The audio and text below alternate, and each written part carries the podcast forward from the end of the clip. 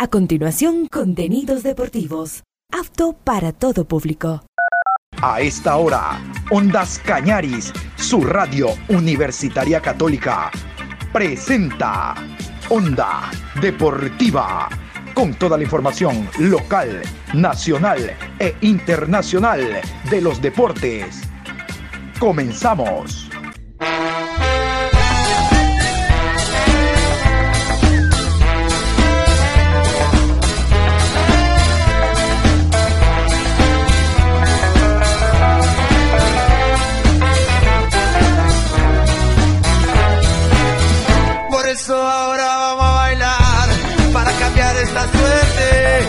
Sabemos gambetear para ausentar la muerte. Vamos a bailar para cambiar esta suerte. Si sabemos gambetear para ausentar la muerte. Hola, ¿qué tal? ¿Cómo les va? Buenas tardes, saludos cordiales. Aquí estamos en este horario de 18 a 19 con la, toda la información a través de Ondas Cañaris y su programación Onda Deportiva. 4 de mayo, programa 1992 a lo largo del día. Al caer la tarde, usted va a su hogar y en casita, mejor informado, mayor y mejor informado. Les cuento, ya mismo juega Liga Deportiva Universitaria de Quito ante Botafogo en Brasil partido válido por Copa Sudamericana. Último representante ecuatoriano en jugar torneos internacionales.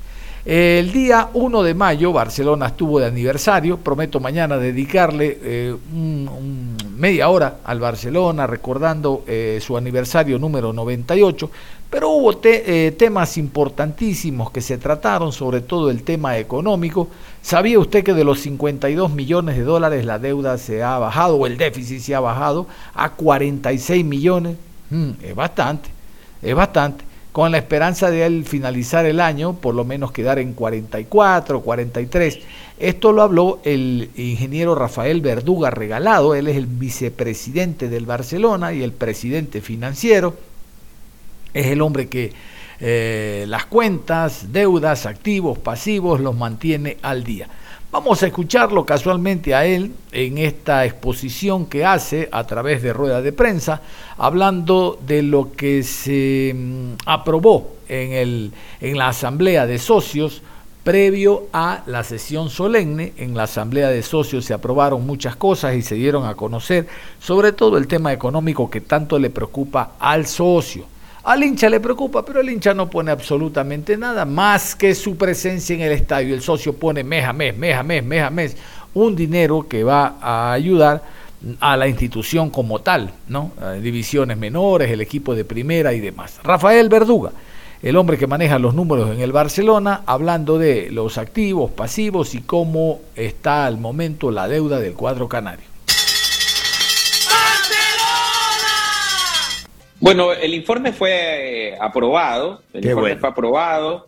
Eh, te diría que yo particularmente me siento eh, contento por el nivel de la asamblea en el sentido de preguntas. O sea, yo no es que no es que los socios aprueban nomás por aprobar, te hacen muchas preguntas. La asamblea se extendió no sé cuántas horas, seis, siete horas. Eh, estuvimos desde, las 10 de la mañana. Hubieron muchísimas preguntas, muchísimas inquietudes y es normal porque es un informe eh, financiero, es un informe, estaba el informe del presidente también, en el que hay muchos datos, muchos, muchos números, entonces eh, los, los, los, socios recibieron la información con anticipación, por lo menos unos 15 días tuvieron para poder revisar, preguntar, pues y llegar con sus inquietudes y eso genera, genera esto, ¿no? Eh, no como las asambleas de antes que, que no te daban la información o no te querían responder. Realmente interesante, al final eh, fue aprobado el informe, la deuda, el pasivo del club a diciembre del 2022 está en 46.9 millones de dólares. Eh, ha bajado la deuda con respecto al año anterior, 50.2, con respecto, respecto a la auditoría eh, de expresidentes que hicieron, que era 52 millones de dólares, ha bajado. Seguramente podemos hacer un mejor trabajo, seguramente podemos ser más, más estrictos en el control presupuestario y, y, bajarlo más.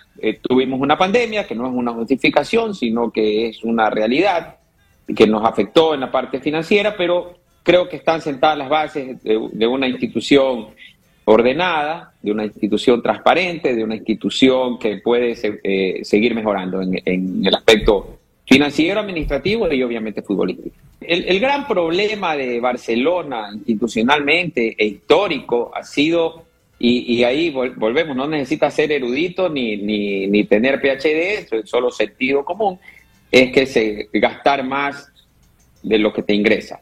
Y, y en eso nosotros hemos, hemos sido, digamos, hemos tratado de, de, al máximo gastar menos de lo que ingresa. Si tú gastas menos de lo que ingresa, vas a ir, vas a ir generando ciertos, ciertos eh, superávit anuales.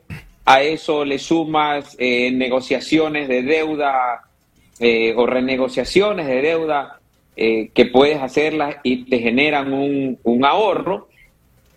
Y te diría que esa es, la, esa es un poco la fórmula, ¿no? Ahora, a, más largo plazo, si, si quieres, porque la idea es ser consistente en eso, es mantener esa fórmula, ¿no? La fórmula es gastar menos de lo que te ingresa, pero también a futuro ir abriendo esa brecha. Que esta brecha se, se, se amplíe y, y, eso tiene que ser dos cosas. Una, Puedes mantenerte en el nivel de gastos, que el nivel de gastos no se siga, no siga aumentando, o de hecho pudieras reducirlo en, algún momento, y mejorar los ingresos. ¿no? ¿Cómo mejoras los ingresos? Básicamente, eh, bueno, taquillas es un tema hoy día muy complicado, tú ves los horarios que tenemos en Copa Libertadores, el tema seguridad en, la ciudad y en el país. Eh, es un poco problemático, pero puedes mejorar los ingresos vía eh, aumentando la base de socios, vía aumentando los ingresos comerciales. Nosotros hemos sido consistentes en, ir mejorando los ingresos comerciales, no pagamos comisiones por ingresos comerciales, eh, es decir, los, ingresos comerciales entran netos al club y eso pues te genera más ingresos y debemos seguir trabajando en esa línea. Para eso debemos a futuro ser creativos porque cada vez son menos los espacios que tenemos en camisetas para poder eh, colocar. Entonces, por lo tanto, tendremos que ser creativos con eh, redes sociales, las nuevas plataformas que existen, eh, generar contenidos más interesantes en nuestro canal de YouTube, redes sociales, y, ir, buscando otras vías de generar más ingresos. El campeonato financiero lo ganaremos cuando cuando, cuando dejemos a Barcelona con cero deudas o, o, cuando la bajemos realmente de manera consistente. Pero como tú bien sabes, los campeonatos no son pues eh, por obra y gracia del Espíritu Santo, ni el financiero ni los futbolísticos. Eh, son eh, producto de procesos. Hoy día hemos tenido un proceso de, de ordenar las cuentas. Hoy día Barcelona, los balances están al día, pasamos todas las auditorías externas eh, sin problemas. Eh, tenemos una gerencia de recursos humanos, una gerencia comercial, una gerencia de marketing. Eh, tenemos una estructura administrativa, tenemos una estructura financiera y eso son parte de las bases para lograr ese campeonato financiero. Es decir, el campeonato financiero no lo logras en, en un año, en dos años. Llevamos tres años y medio y seguramente faltarán ocho o diez años más para que consistentemente, no solo, no solo además lograr rebajar la deuda, porque puedes rebajar la deuda, pero si la institución no está ordenada, eh, es lo mismo. Y parte de ese orden también está, por ejemplo, reformar el estatuto, que en eso estamos trabajando, para que las nuevas directivas que vengan a futuro no puedan endeudar al club en más de lo que ya está endeudado. Es decir, si tú lo recibes en, en 45, pues no puedes entregarlo en 55 o en 60, como hicieron las últimas tres directivas que aumentaron el pasivo del club en 15 millones cada una. Eh, si nosotros hubiéramos seguido con esa tendencia, ya estaríamos en 65 millones de dólares. De, dólares. Entonces, la idea es, eh, eh, es un tema global, ¿no? No, ¿no? no es una sola cosa, son varias cosas que debemos hacer eh, que van de la mano del éxito deportivo también. sí, la comisión normativa ya presentó un borrador que hoy día está siendo revisado punto por punto junto con el directorio, es decir, eh, comisión normativa, directorio. Después de eso viene una asamblea de socios que ya pues va a recibir un documento bastante pulido en el cual ya hay, hay, acuerdo en, en la mayoría de los temas. Y de esa manera pues de ahí pasaría ya a enviarse un documento al Ministerio de Deportes, que es quien debe aprobar la reforma. Y luego ya pues su publicación. Recordemos que el primer año de pandemia nosotros no tuvimos acuerdo comercial con, con instituciones financieras. Hoy día la posición de Barcelona es complicada. Barcelona, que estemos mejor no quiere decir que ya Barcelona está libre de deudas, de pasivos. Eh, y eso hace que, que Barcelona como, como institución eh, por sí sola no, no es sujeto de crédito. Es necesario que en este caso directivos o personas pongan garantías adicionales o la firma. Y ahí es donde se complica hacer acuerdos pues a, más largo plazo, hacerlo a, a, a 8, 10, 12 años, porque los presidentes duran, o la directiva, digamos, dura solo, solo cuatro años, ¿no? Pero en todo caso iría la deuda de Barcelona en un te diría un 50% está reestructurada a mediano plazo y eso nos ha permitido pues mantener la operatividad del club sin mayores problemas. Hay diferentes tipos de, deudas, hay deudas con instituciones públicas, hay deudas con, con jugadores, te diría, como les venía diciendo, la mayoría están reestructuradas, sin embargo, siempre tienes eh, pasivos que debes ir, ir, ir cubriendo, vencimientos. Eh, no quisiera entrar en un detalle de dar nombres de con quiénes. Eh, creo que ha sido una política que ustedes la han visto de manera institucional. Cuando hemos dicho hemos pagado deudas de, administraciones anteriores, no hemos salido a decir a, a este, a este, o este, pero creo que ustedes conocen mucho de, de los temas que se han venido solucionando y que hoy día ya han dejado de ser por lo menos problemas de estos de vivirlos cada viernes, de que te suspenden, de que te, que te quitan derechos de algo, que no puedes programar un partido y eso realmente lo hemos, lo hemos manejado de manera ordenada. Oficialmente, Alfaro Moreno, el presidente del Barcelona, dio a conocer que por decisión del directorio, eh, el próximo candidato a captar la presidencia del club hasta este año está Alfaro Moreno, será Rafael Verduga, es decir, es el candidato oficialista.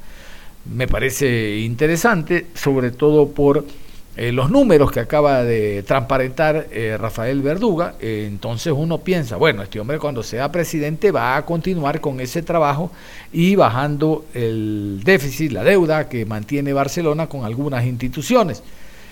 Él va a ser candidato, sí señor. Vamos a continuación a escucharlo, donde ratifica su candidatura para captar la presidencia del Barcelona 2024-2028.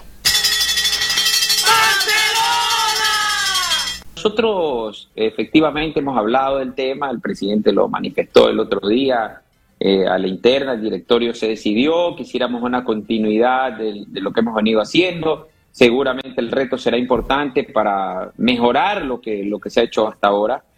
Eh, eh, pero en este momento no, en este momento estamos enfocados en el tema deportivo, en el tema administrativo, en los problemas, en las deudas que ustedes preguntaban.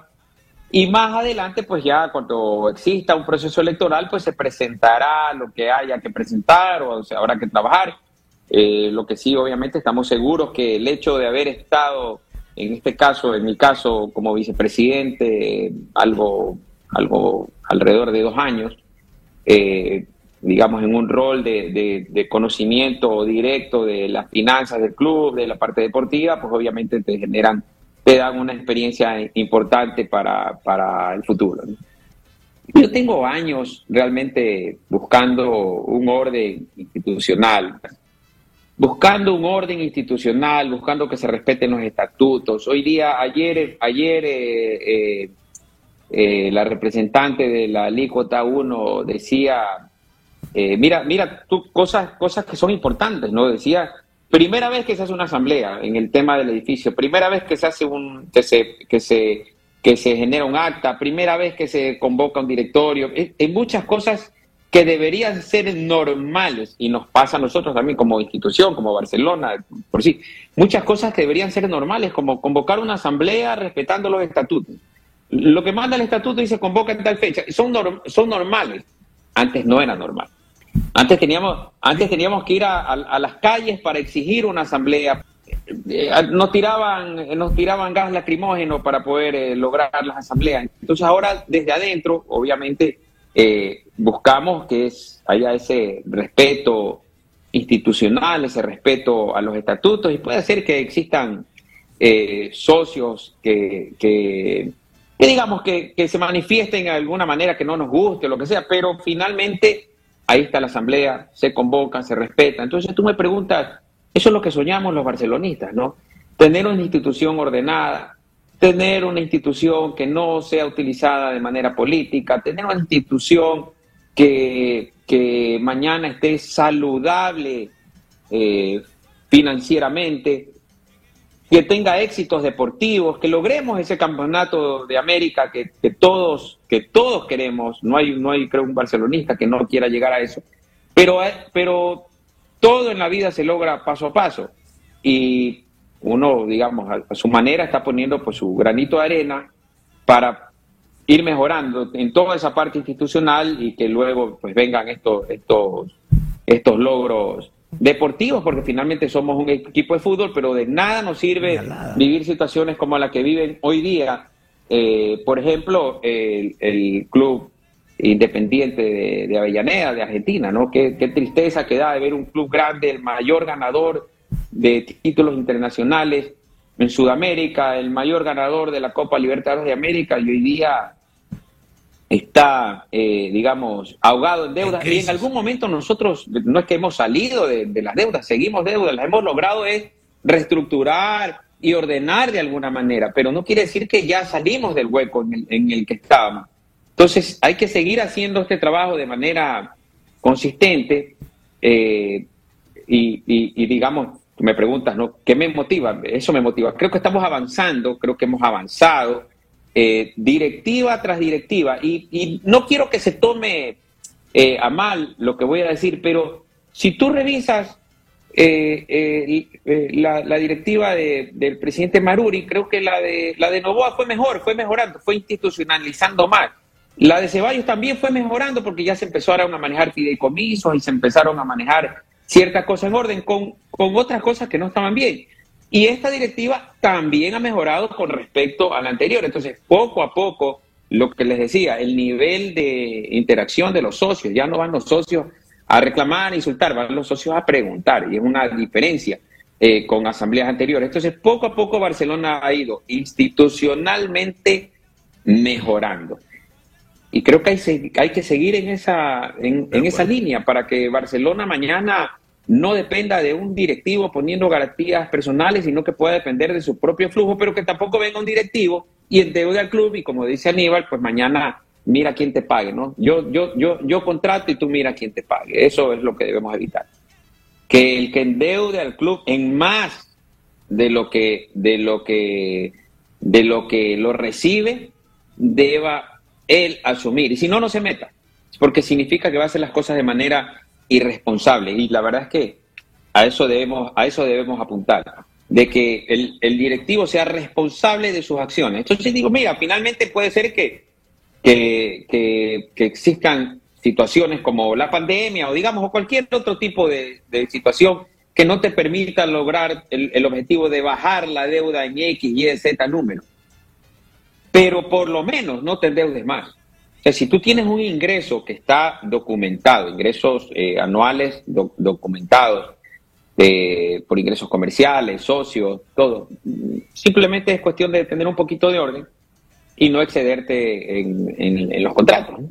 Hablábamos de Alfaro Moreno, Alfaro Moreno habló el presidente y tocó algunos temas. Yo quiero traer uno, el del jugador Obando, Obando jugador eh, sub-17, ya tiene algunas ofertas de clubes europeos, se va a reunir Barcelona, el presidente con la familia, para conversar y determinar cuál sería la mejor opción. Hay ofertas de eh, Inglaterra, de España y de Italia. La más fuerte es la de Italia. Entonces, eh, no solo el tema económico es lo importante, sino la estabilidad del futbolista y donde se sienta mejor. Sobre ese tema habla Alfaro Moreno y también sobre algún club, algún club allá en las alturas, más arriba de nosotros, eh, en los 2800 en Quito, que está hablándole al padre, a la familia del jugador, ofreciéndoles dinero y empleo para que ellos de manera directa se desvinculen del Barcelona y luego pasen a formar parte de eh, esta institución quiteña. Alfaro Moreno denuncia esto porque así no, no se juega al fútbol. Esto tampoco es fair play, ¿no? El fair play siempre les digo, un trapo amarillo, ¿no? Esto, esto también debería ser fair play por parte de los dirigentes. Ofrecerles 150 mil, 300 mil dólares al padre, la madre, ofrecerles trabajo para que ellos de manera unilateral, como cosa de ellos, terminen la relación contractual con el Club Canario para luego ñan, meterle mano al muchacho y ahora sí la institución que no invirtió gozar de lo que significa un posible traspaso. Vamos con Alfaro Moreno y esta denuncia que no sé por qué ha molestado a Independiente del Valle cuando Alfaro, escuchen, no se refiere a ninguna institución, simplemente la deja boteando. Pero si te cae el guante, que te lo chante. Alfaro. Que nosotros hemos vivido como club, pero no apuntando Independiente en ese aspecto. El otro tema es otro aparte, que es bueno diferenciarlo, gracias por permitirme aclararlo por su pregunta. Eh, sí estoy molesto por los procesos de selección, eso lo he dicho públicamente, son dos temas diferentes, ¿no? Eh, y sí brindarnos, eh, con respecto al primer tema que usted preguntó, brindarnos un poco más y cuidarnos entre los clubes, porque mm, eh, esto, este tema en Argentina se vivió mucho y terrible eh, en, quitarse los jugadores uno a otro. ¿no? Entonces nosotros tenemos que protegernos, cuidarnos, blindarnos en ese aspecto, pero en ningún momento fue direccionado Independiente. Gracias. Y el que se chantó las declaraciones de Alfaro Moreno fue Independiente del Valle a través del ingeniero Santiago Morales, su gerente. ¿Escucharon? Alfaro no da nombres peor Independiente del Valle que maneja su propia estructura en divisiones menores. Pero Morales saltó, reclamó, dijo que tienen buenas relaciones con Barcelona. No sé por qué el hombre se sintió aludido. Vamos a escucharlo a Morales y ustedes saquen sus conclusiones. Para nada, en esto no tiene nada que ver Independiente del Valle. Pero el directivo rayado dice otra cosa de este enfoque que han tenido en Copa Libertadores, en la Liga Pro. ¿Cómo ha caído en Independiente y personalmente eh, las declaraciones del presidente de Barcelona, el señor Alejandro Alfaro Moreno, respecto a la fuga de talentos? Aunque dice posteriormente que no apunta a Independiente, pero eh, todo apunta a Independiente del Valle. Eh, ¿Ustedes se sienten aludidos, ingeniero? Eh, quizás sí, ¿no? Porque es, es claro que, que, va el mensaje contra Independiente del Valle y luego en su aclaración dicen no es contra Independiente del Valle. Eh, también hablan de, del equipo galáctico, de que se ha tomado contacto con los padres del jugador Acurio y del jugador Obando. En todo caso es muy sorprendente las declaraciones con, con Alfaro Moreno, tenemos una muy buena relación, una muy buena amistad eh, de nuestro lado total apoyo y, admiración a, todo lo que él ha hecho en Barcelona, a, lo que representa Barcelona en, Ecuador, en Sudamérica, en el mundo. Es, un referente de, institución, conseguido tantos logros, eh, el, equipo con mayor hinchada del país, que quizás es un fenómeno a nivel mundial, que tenga más del 50% de seguidores en un mismo país donde juega eh, llena los estadios. Esto es lleno de admiración obviamente... Si tú no has hecho nada, hermano, a mí que me revisen. Si Independiente no, no tiene nada que ver en ser el famoso robachicos, ¿para qué te sientes aludido? ¿Para qué te sientes tocado? No bailes esa pieza que no es contigo. Pero Morales, Santiago Morales se la come y salta ten buena relación con Alfaro, ¿cómo no nos vamos a sentir aludidos? Algo has hecho, hermano. Ya aquí viene una situación aparte que se llama conciencia. Mejor nos vamos a la pausa. Vamos a la pausa Recuerden, ya mismo juega MLE Barcelona. Vamos a la pausa y retornamos con más información. Onda Deportiva. Regresamos con Onda Deportiva. Aquí estamos y seguimos, vamos en el último tramo de la programación. Recordar, ya mismo juega Liga Deportiva Universitaria de Quito. Vamos a tener ya mismo las posibles alineaciones. Bueno, a esta hora ya prácticamente están confirmadas y algunos detalles de este encuentro. Botafogo Liga de Quito. Saben ustedes que todavía en Chile hay una fiesta, están viviendo una fiesta por la victoria de Ñublense eso también les vamos a hablar. Reitero, después de esta programación habrá Copa Sudamericana, Botafogo, Liga de Quito. Pero vamos a meternos a la Liga Pro porque es importante que ustedes conozcan los árbitros y horarios para esta fecha número 9. Ya mañana comienza la fecha número 9 de la Liga Pro. Yo quiero decirles que hay eh, cinco partidos que tienen VAR, eso es muy interesante porque el VAR en alguna medida garantiza que los errores arbitrales se transparentes y no cometan tantos errores. A propósito de errores arbitrales, yo quiero que ustedes conozcan el acta de sanciones a continuación, lo que dejó la fecha número 8.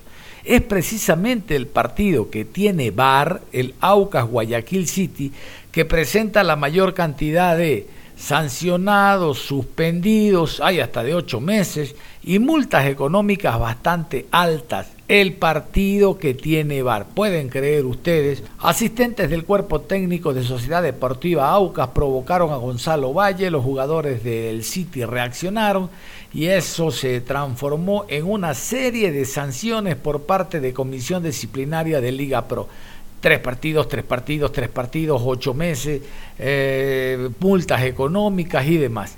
Vamos a continuación con este despacho sobre las sanciones y también, ¿por qué no?, para conocer mm, la cantidad de personas, la cantidad de público que asistió en los distintos escenarios deportivos en esta fecha número 8. Técnico Universitario 2, Barcelona 2, asistentes pagados 12.080 personas. Multa de 400 dólares. Despojarse de la camiseta. No cumple con responsabilidad de control de seguridad. Ingreso de bengalas. Multa de 400 dólares. Ingreso de personas no autorizadas. Técnico universitario. Multa de 800 dólares. Encender bengalas. Dos momentos. Para Barcelona. Aucas 1, Guayaquil City 0. Asistentes pagados 2.125. Suspensión tres partidos. Conducta violenta contra un adversario. Ronald Briones, de Aucas. Suspensión tres partidos. Conducta violenta contra un adversario. Pedro Perlaza. Multa de 100 dólares. Suspensión de tres partidos. Conducta violenta contra un adversario. Eric Castillo. Multa de 100 dólares. Suspensión ocho meses, reclamos indebidos, abandona área técnica y procede de forma provocativa contra el cuerpo técnico rival. Y luego de expulsado agrede físicamente a miembro de cuerpo técnico rival. Juan René Esterilla Quiñones.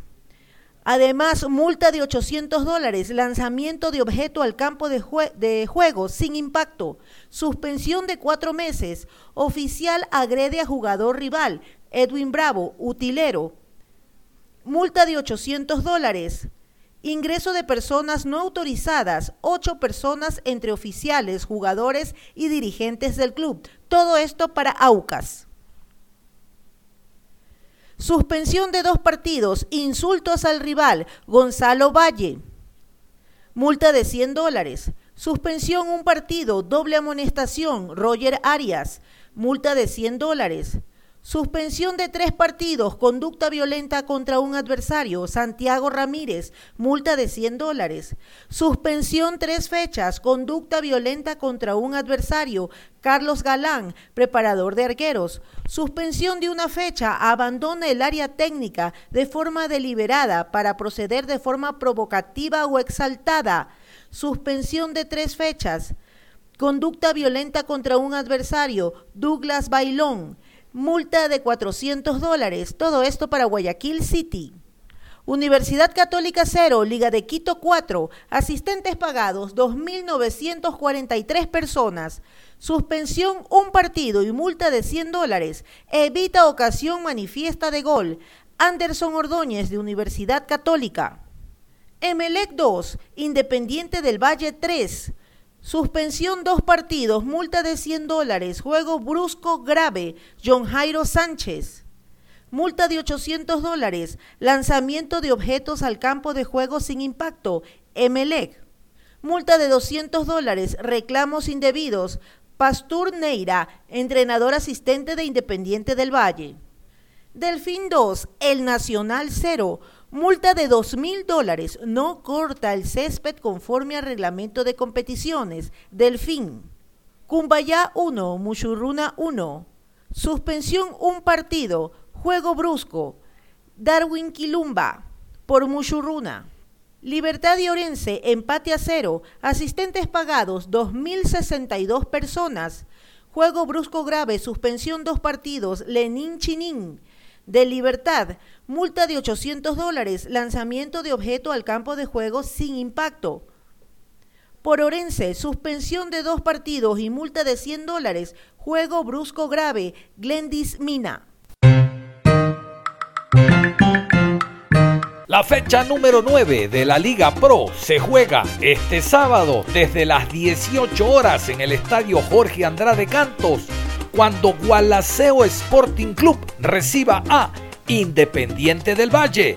Y usted toda la previa la puede vivir a través de Ondas Cañaris desde las 17 horas por nuestras dos frecuencias, 1530 AM y 95.3 FM Gualaceo ante Independiente del Valle este sábado desde las 17 horas. Entrevistas, estadísticas, alineaciones y todo lo que usted debe saber antes de vivir el encuentro con nuestro personal deportivo. Gualaceo Independiente por Ondas Cañaris. Viva el fútbol a otro nivel. La invitación entonces para el partido de este sábado desde las 17 nosotros con toda la previa del encuentro Gualaceo ante Independiente del Valle. Se presenta como uno de los grandes partidos de la fecha. Ambos vienen de ganar, bueno, Independiente no solo a nivel nacional, sino internacionalmente también con esa victoria ante Corinthians 2 por 1 el día martes dentro de la Libertadores de América. Gualaceo presenta algunos jugadores lesionados, pero Vanegas es un muy buen estratega. Veremos lo que ocurre. Recuerden, transmisión de Ondas Cañaris este sábado desde las 17 horas. Vamos a continuación con los árbitros horarios. Como pinta esta fecha número 9, hay cinco partidos con bar, le adelanto, y el resto, el resto para don Ernesto. Vamos a escuchar esta jornada que se juega entre viernes y lunes, Liga Pro 2023. Viernes 5 de mayo, 19 horas, en la ciudad de Machala, Estadio 9 de mayo. Orense recibe a técnico universitario. Árbitro central, Guillermo Guerrero. Asistente 1, Ricardo Baren. Asistente 2, Jorge Ponce. Cuarto árbitro, Luis Troya. Sábado 6 de mayo, 13 horas, Ciudad de Quito, Estadio Olímpico Atahualpa. Universidad Católica se enfrenta a Deportivo Cuenca. Árbitro central, Alex Cajas. Asistente 1, Adrián Lescano. Línea 2, Juan Carlos Tualombo. Cuarto árbitro, Carlos Vallas. Asesor de árbitros, Iván Jordán. En el bar, Carlos Orbe. Asistente de bar, Verónica Guachambo. Encargado de la calidad, José Lara. Continúa la jornada a las 15 horas con 30 en la ciudad de Guayaquil, Estadio Cristian Benítez Betancur. Guayaquil City recibe a Libertad Fútbol Club. Árbitro central, Luis Quirós. Línea 1, Edwin Bravo. Asistente 2, Darío Morán.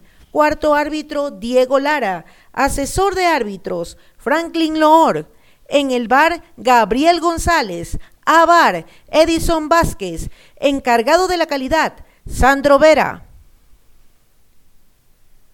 18 horas, Ciudad de Azogues, Estadio Jorge Andrade Cantos, Gualaceo versus Independiente del Valle. Árbitro central, Mario Romero.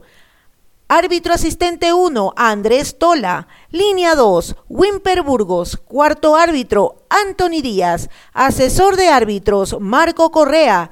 En el bar, Jaime Sánchez. Abar, Juan Aguiar. Encargado de la calidad, Ramón Romero. Continúa la jornada el día domingo 7 de mayo a las 13 horas en la ciudad de Ambato. Estadio Ahorro y Crédito Muchurruna. Muchurruna Sporting Club recibe a Club Deportivo El Nacional. Árbitro central, Gerson Zambrano. Línea 1, Byron Romero. Línea 2, Jonathan Monar. Cuarto árbitro, Henry Arizaga. Asesor de árbitros, Víctor Mero. 15 horas con 30. Ciudad de la Tacunga, Estadio La Cocha. Cumbayá versus Emelec. Árbitro central, René Marín. Línea 1, Denis Guerrero. Asistente 2, David Valladares. Cuarto árbitro, Jordan Montesé. Asesor de árbitros, Adam Ruiz. 18 horas en la ciudad de Guayaquil, Estadio Banco Pichincha. Barcelona Sporting Club versus Sociedad Deportiva Aucas.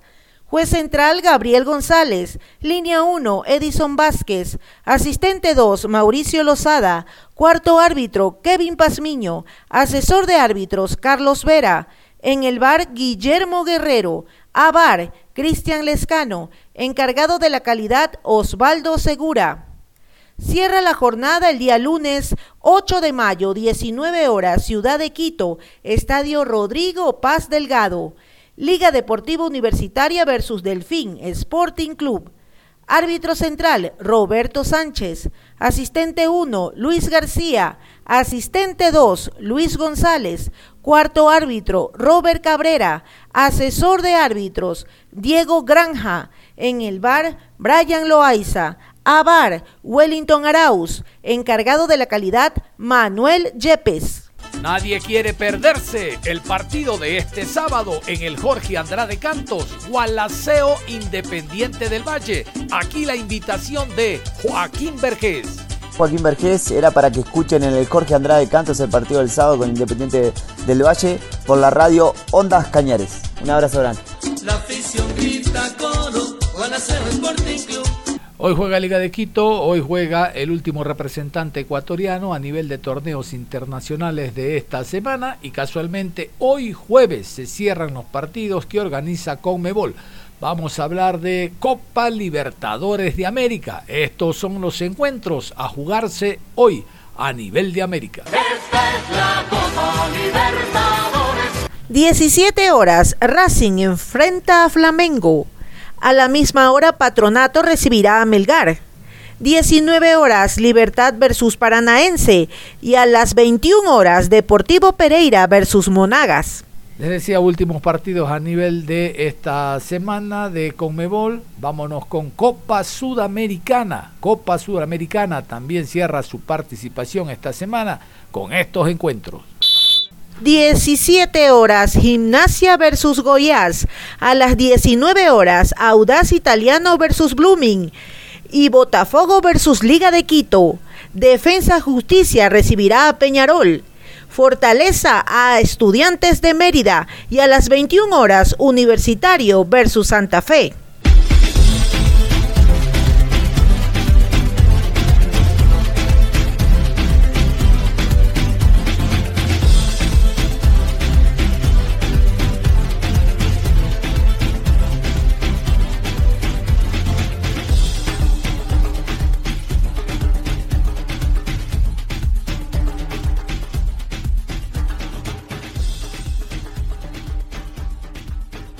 Así es, nos metemos a Copa Suramericana. El día de hoy el último representante ecuatoriano, Liga Deportiva Universitaria de Quito, jugará a las 19 horas ante Botafogo. Bueno, vamos a irnos nosotros primero con los árbitros. Vamos con las autoridades que indica Conmebol que estarán presentes el día de hoy en el partido. Botafogo Liga.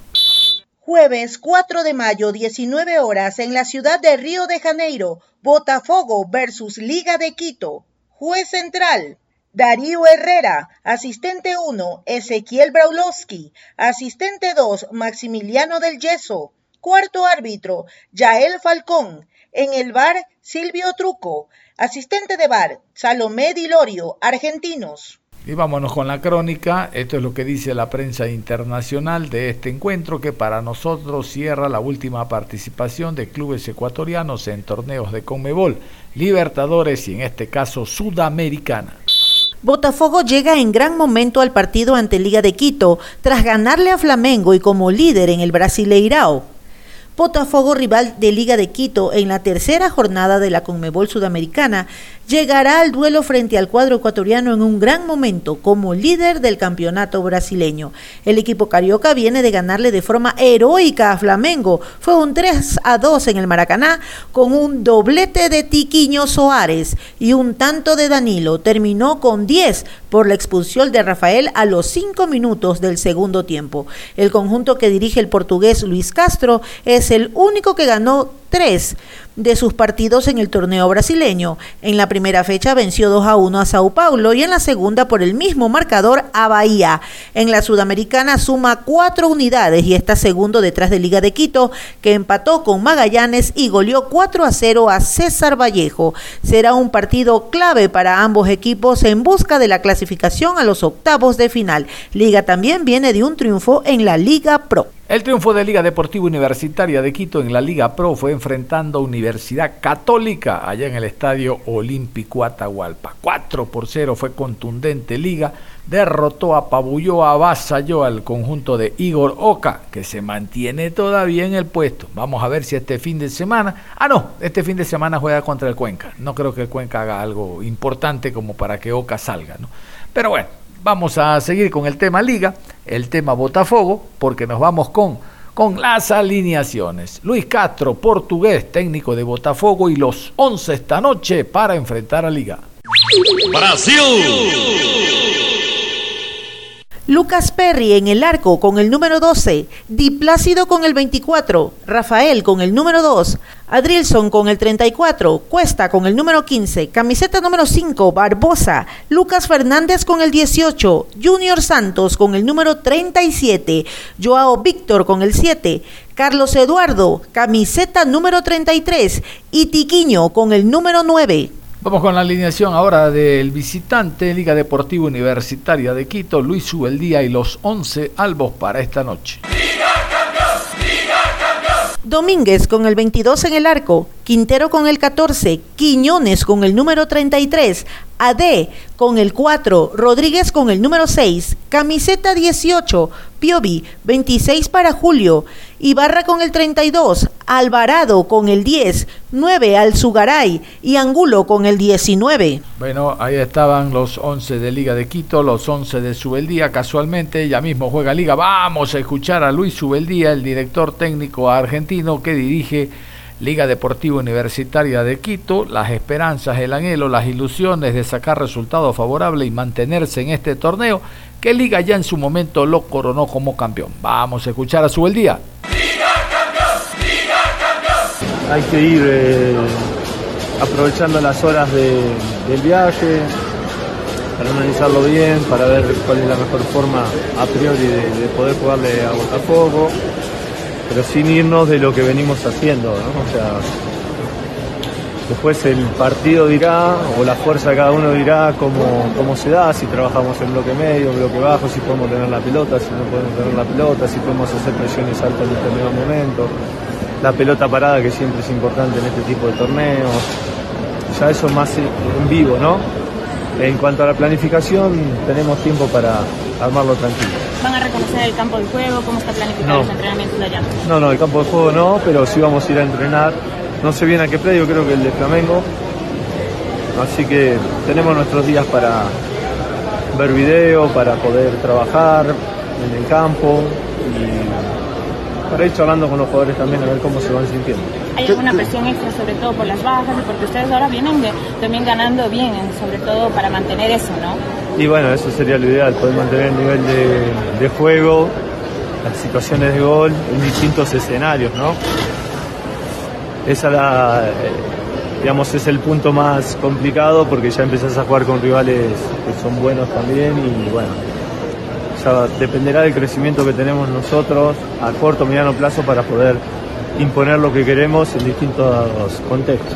¿Qué decirle a la hinchada de liga que está pendiente del equipo y que seguramente busca una victoria este día jueves? No, no, no mucho. Nosotros tratamos de dejar todo y, y, bueno, que se sientan representados con, cuando no salen bien las cosas y cuando no salen mal, tratar de mejorar para que ellos se sientan también parte de lo que hacemos. Vamos a contarles que todavía se sigue festejando, celebrando en Chile y particularmente en Concepción la victoria histórica por parte de Ñublense sobre el Papá Aucas. De hecho, hasta esta tercera fecha, el Ñublense no había marcado y fue Patricio Rubio, el Pato Rubio, que anotó la primera conquista y después Andrés Vilches sobre la hora que le dieron una victoria que, reitero, se vivió, se gozó hasta altas horas de la noche, parte de la madrugada, y todavía se sigue comentando en territorio araucano. Vamos a, continuación a escuchar a Patricio Rubio, el Pato Rubio como lo conocen, porque él marcó el tanto del empate. Recordarán que gracias al venezolano Romulo Otero, Aucas había puesto en ventaja. El tanto de la igualdad fue de Patricio Rubio y aquí está esta nota post partido, esta nota que le hacen al jugador que le dio, reitero, hasta ese momento el tanto del empate al cuadro chileño. Ahorita estamos en vivo a través de Ñuble Noticias, histórico, eh, pasa la historia del cuadro ñulense, el primer gol en, un torneo internacional, lo más importante que se gana el día de hoy, a pesar de lo difícil que sea el partido.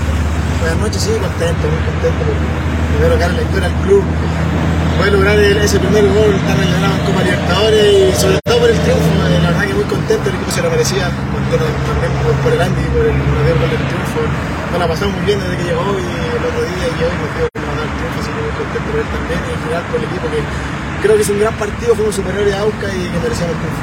El mensaje para la gente que lo vino a ver y para que está ahí en Chillán celebrando hoy día el triunfo. Bueno, queda más que agradecer, de verdad que yo sé que es muy difícil, eh, un trayecto largo, tienen que, gastar mucho dinero, así que la verdad que, que saco el sombrero, eh, agradecerle, sobre todo conmigo han, ha sido increíble, eh, me demuestran todos los fines de semana el, cariño que me tienen y yo la verdad que estoy muy contento acá, pero ojalá de estar mucho más. Agradecemos tu gentileza, Pato, tu tiempo.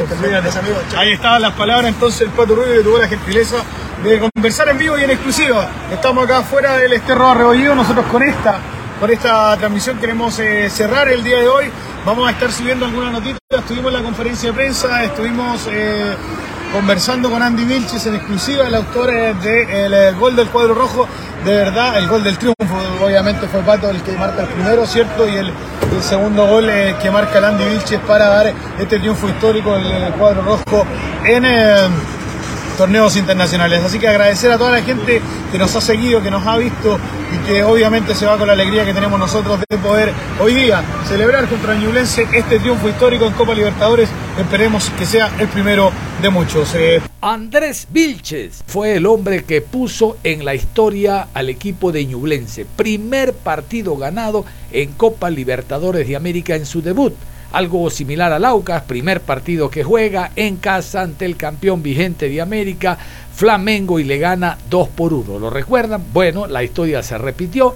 Ahora fue Aucas quien le permitió a Ñublense que se repita la historia. Y aquí está toda la felicidad de Andrés Vilches, un jugador con alguna eh, carrera dentro de territorio chileno que se expresa de esta manera después de la victoria. Ñublense 2, Aucas 1. Eh, yo creo que un partido soñado, bueno, primero lo vivió también ahí con, eh, con Palestino y hoy día también en los últimos minutos, dando un triunfo que pasa a la historia del cuadro de Ñublense, siendo el primer triunfo en, un torneo internacional en, esta Copa Libertadores.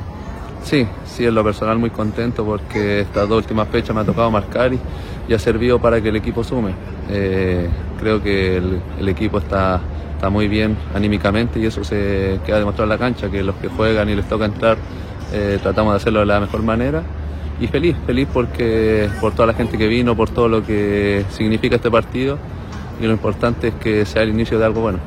¿Qué tan importantes han sido estos, estos dos últimos partidos, en, especial para ti y este obviamente que, que, vuelve a marcar, había sido criticado quizás por, por esa falta de gol, pero hoy día eh, hace goles importantes, primero volviendo al triunfo con Palestino y hoy día entregando el primer triunfo internacional en Ñubles? Sí, sí, como tú dices, eh, fui criticado los primeros partidos, pero es normal, es normal porque yo vengo para hacer goles y entiendo a la gente, entiendo que su malestar, pero gracias a Dios, con trabajo, con entrega y mucho sacrificio, porque eso lo hago día a día en los entrenamientos, se, está revirtiendo todo. Eh, lo importante es que sea el inicio de, algo bueno y que sirva para que el equipo eh, siga sumando y, salgamos del lugar que estamos en el campeonato. Por último, ¿cuál es el, mensaje que se le entrega a la hinchada, a, los miles de ñulencinos que tuvieron que ver este partido a través de la televisión, escucharlo a través de la radio? Eh, decirle que este triunfo es para ellos, para ellos porque sabemos que hacen sacrificios muy grandes para venir a día de semana a esta ciudad que, que ellos son fundamentales en nuestro rendimiento y que sea que lo disfruten, que lo disfruten porque nosotros estamos felices por ellos y también por nuestras familias que son las que más lo pasan mal cuando no ganamos. Gracias, Andy. Bueno, que esté bien. Muy bien, entonces cerramos la programación deportiva a esta hora. Recuerden, ya viene Liga, ya viene Botafogo Liga y ya viene Isis Borilla también con el resumen de noticias, tercera emisión. Nada más, un abrazo, nos reencontramos en cualquier momento. Si sabemos para la muerte.